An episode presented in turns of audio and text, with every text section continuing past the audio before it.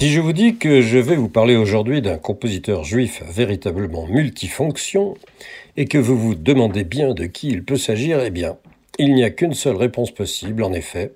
Compositeur, rabbin, chef d'orchestre, chef de chœur, pédagogue et professeur de musique, homme de radio, éditeur de musique, Léon Algazi était tout cela à la fois. Né en Roumanie en 1890, Léon Algazi montre vite des dispositions pour la musique, ainsi qu'un vif intérêt pour la liturgie. Il s'installe à Paris en 1908, après un bref passage à Jérusalem, et il y poursuit des études à la fois musicales et rabbiniques. Il obtient sa sémira, son diplôme de rabbin, en 1922, non sans s'être engagé comme volontaire lors de la guerre de 14-18, et non sans avoir étudié la composition à Vienne avec Arnold Schoenberg et Hans Eisler.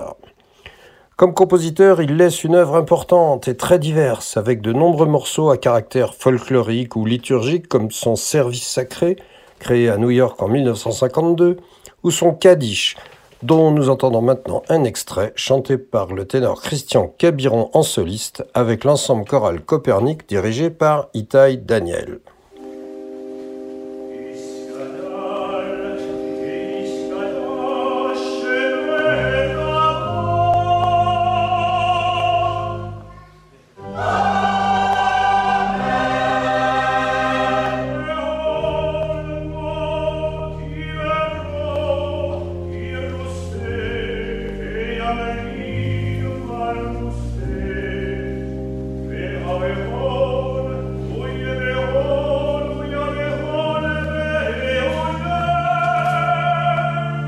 Al-Ghazi publie des suites orchestrales, des psaumes, des harmonisations de chants traditionnels, comme cette série de chants séphardis, mais aussi des mélodies en yiddish.